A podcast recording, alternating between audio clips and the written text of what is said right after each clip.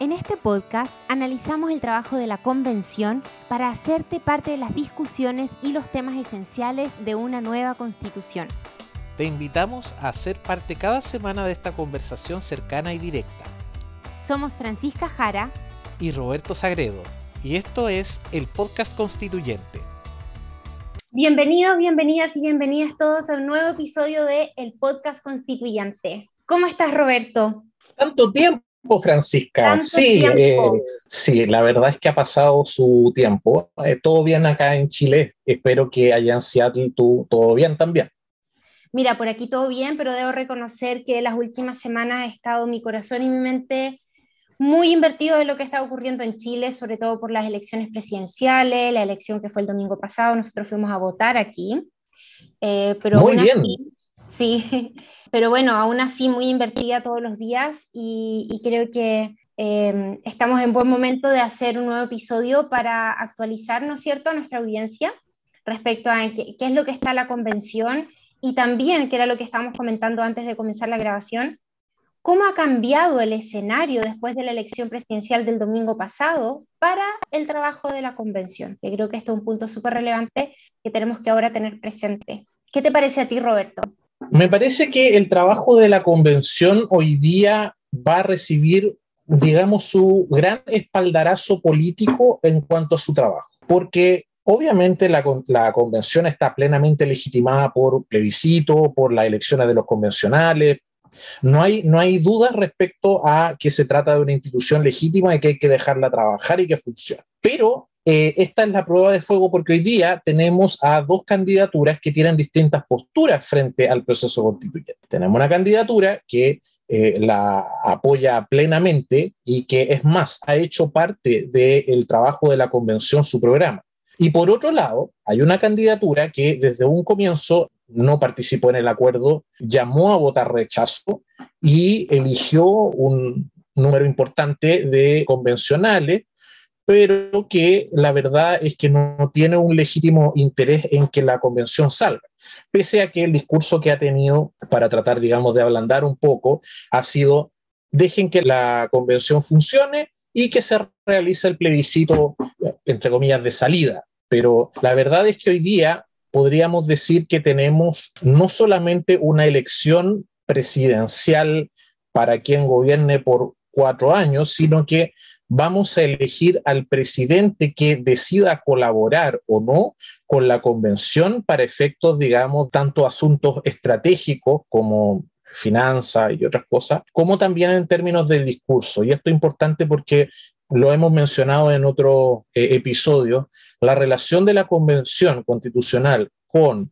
el actual gobierno de Sebastián Piñera ha sido de tira y afloje. Y ese tira y afloje no ha sido beneficioso para el proceso constitucional. No ha habido un espaldarazo de confianza de parte del gobierno y que de alguna manera el gobierno siente que la convención se está tomando temas de ellos y por otro lado el gobierno trata como de sentarle una suerte de pauta de temas que debe tratar la convención. Entonces, lo ideal sería, considerando que hoy día el proceso político más importante es el trabajo eh, constituyente, quienes creemos que debería salir una nueva constitución y la vamos a apoyar, creemos que hay una candidatura, aquí voy a usar el eufemismo que eh, está muy de moda, hay una candidatura que apoya el proceso constitucional, hay otra que no.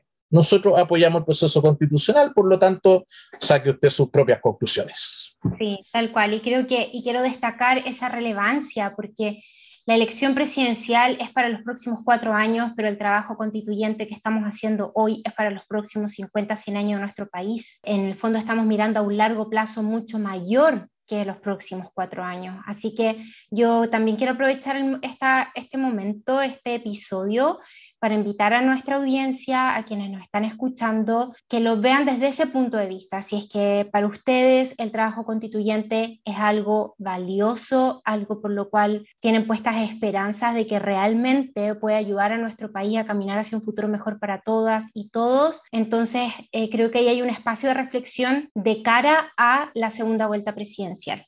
Y bueno, lo vamos a dejar ahí para continuar ahora hablando, ¿no es cierto?, de lo que ha sido específicamente el trabajo de la convención, que está de gira. Es, un, proceso inédito, lo hemos mencionado antes, de cara a apoyar dinámicas de descentralización. Y esta semana entonces que terminó, la constituyente estuvo teniendo, recibiendo audiencias en Concepción y sus alrededores. Específicamente fueron a Laja, Los Ángeles, Lota, Talcahuano, Tomé, Curanilahue y Coronel. Leí una columna que escribió Patricio Fernández, se llama, ¿no? En el mostrador, muy emocionante. Bueno, yo soy una romántica, me considero una romántica del proceso constituyente, pero los invito a leerla, se llama La verdad del viaje al Bio Bio, en la crónica constituyente, la van a encontrar en el mostrador.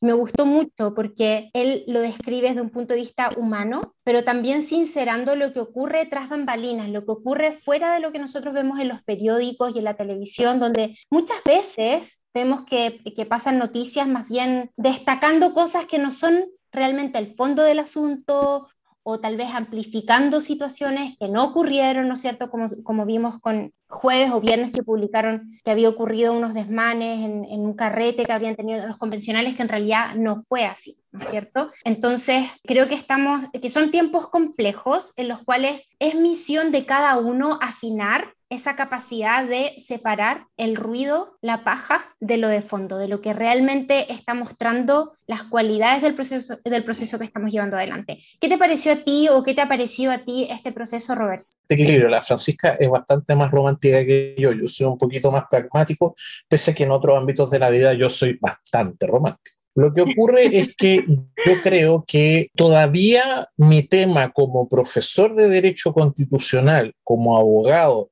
y como persona sumamente preocupada de eh, cómo va a funcionar el juego político de aquí en adelante, yo todavía no veo el punto de apoyo que me permita decir esto va bien, esto va mal. Yo creo que por ahora lo que hemos hecho ha sido más que nada centrarnos en señales, algunas muchas de ellas las comparto, otras creo que dicen relación ya más con, no sé, formas políticas que quizás no necesariamente estoy 100% de acuerdo, puedo estar 75% de acuerdo, 60%, 51% de acuerdo. Pero a mí lo que me preocupa es principalmente el debate constitucional, que se mantengan por lo menos, tengo una lógica de un Estado que contribuya a que todas las personas puedan realizar su proyecto en sociedad. Aparentemente mm. eso existe una cierta unanimidad mayoritaria, eso es como término contradictorio eh, existe una gran mayoría, que está de acuerdo con eso, claro. Pero hay ciertos temas en donde el enfoque, digamos, que me preocupa y estoy muy atento a qué es lo que puede salir. Uno de esos temas dice relación con descentralización. Las señales son buenas, pero no sé si las señales se van a traducir en medida realista y efectiva. Otro tema dice relación con cómo concebimos los derechos fundamentales lo he dicho en otros episodios, mientras más cosas nosotros pongamos en la constitución, menos juego le damos a la política, por lo tanto, la idea es que una constitución permita gobernar, eh, le permita gobernar a cualquier grupo político que tenga por lo menos un compromiso mínimo con la democracia y ciertos valores, claro, pero eso significa que puede gobernar desde una derecha eh, respetuosa, digamos, del juego político hasta un eh, socialismo democrático que considera que las personas no solamente velan por lo colectivo, sino que también tienen derecho individual. Y y, me preocupa, por, ejemplo, el, tema también del, conocimiento y creo que esto vincula un poco a lo que vamos a hablar ahora. Yo creo que hay por lo menos unos, no voy a enumerar, pero hay varios temas que son demasiado sesudos y que yo, salvo obviamente eh, personas que ya tienen experiencia porque son profesores o han participado de política o eh, por su trayectoria se les percibe como personas confiables. Hay un tema que es sumamente importante evaluar porque es el tema que históricamente Chile ha pateado siempre, que dice relación a si nos mantenemos como un régimen presidencialista o si variamos hacia un régimen parlamentario. Para poder llegar a una conclusión así, nos basta la lógica típica de, no, ¿sabes qué? Yo estoy chato de que todas las decisiones pasen por una persona, que eso es como la, la noción típica y, y, y llama mucho la atención, porque mucha gente de derecha y de izquierda que en otros temas no se sentaría en la mesa, pero en este tema sí se sientan en la mesa. Hay sectores como el Partido Comunista que están de acuerdo con un régimen parlamentario sobre la base de un eh, parlamento unicameral. Y hay gente por el lado de la derecha, generalmente más identificado con el ala liberal, el sector de Bópoli, el Centro de Estudios Públicos, que señala que estarían de acuerdo también con un régimen parlamentario porque el tema que todo el poder se concentre en un gobierno que no necesariamente tiene mayoría, ya ha hecho de alguna manera como un pequeño colapso. Roberto. Necesitamos, sí. Te interrumpo ahí porque me gustaría pedirte definir o darnos las cualidades principales de qué es lo que es un sistema presidencialista y un parlamentario para que quienes nos están escuchando tengan una comprensión mayor en el caso de que no tengan idea realmente por qué la discusión es entre uno y otro y qué es lo que implicaría. Yo sé que esto puede ser una clase completa, pero ahora a propósito de lo que tú nos estás compartiendo para dar esta, esta información. Existen dos grandes polos de distribución de poder de gobierno. Y cuando hablamos de gobierno nos referimos a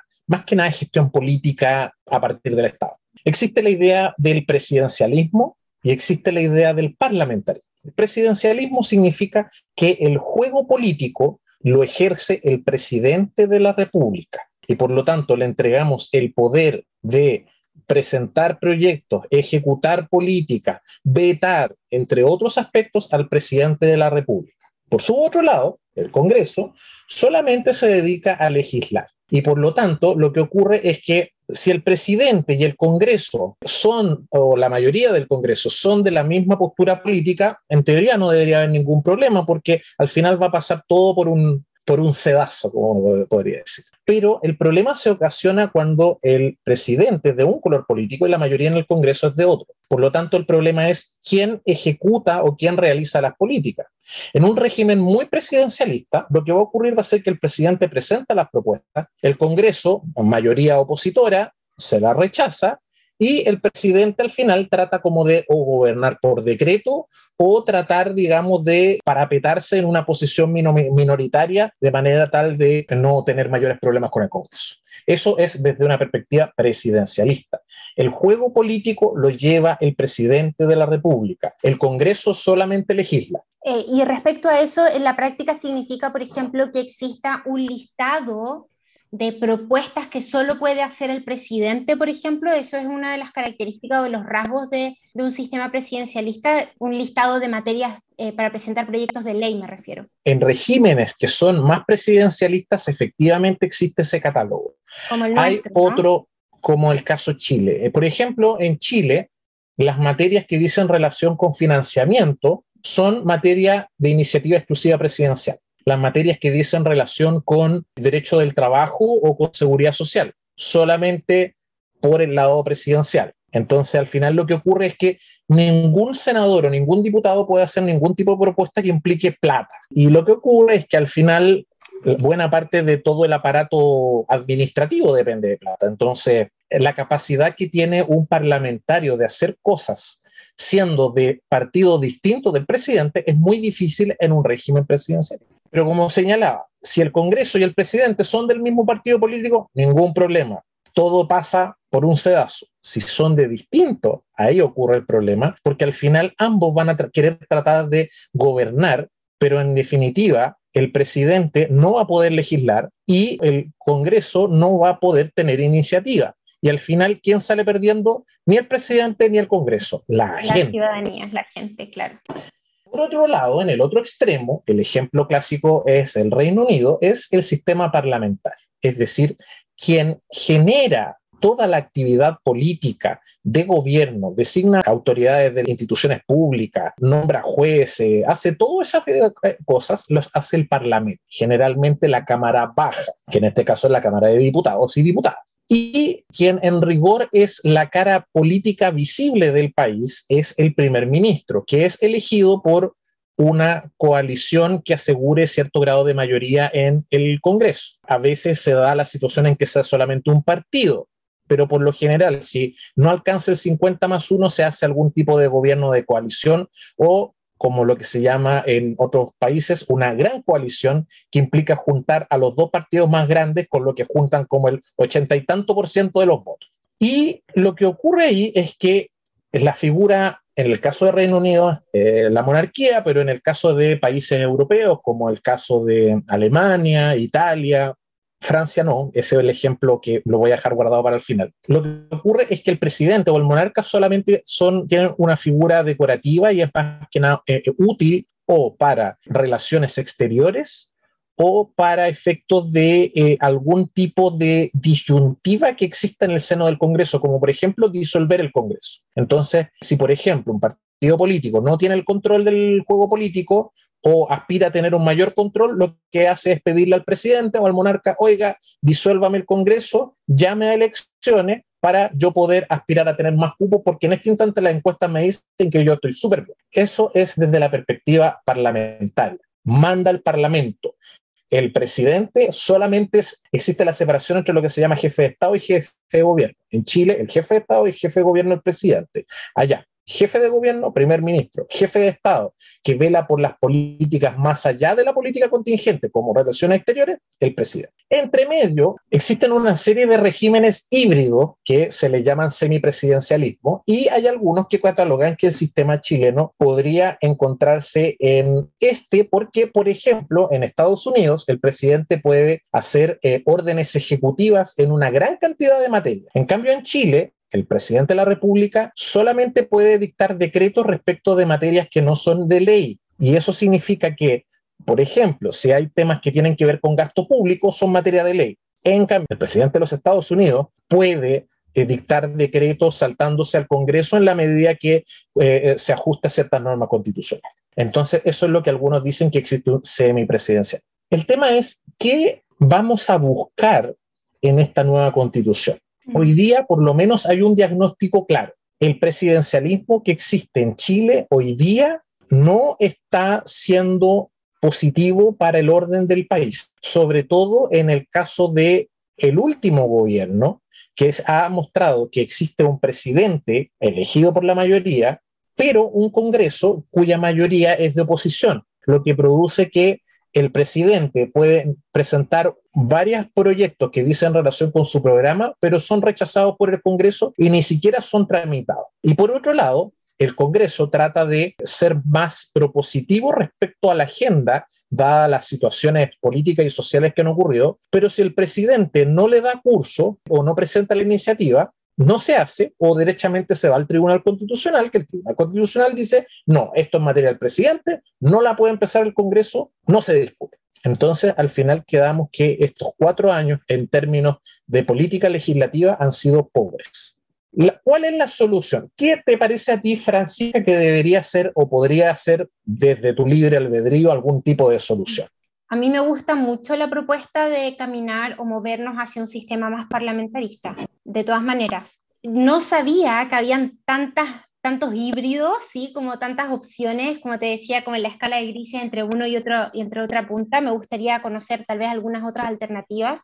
Tampoco entiendo bien cuál es la implicancia de, de tener un sistema parlamentarista que sea unicameral, que yo sé que hay algunos convencionales que van a proponer esa idea y a ver si tú me puedes ayudar con eso.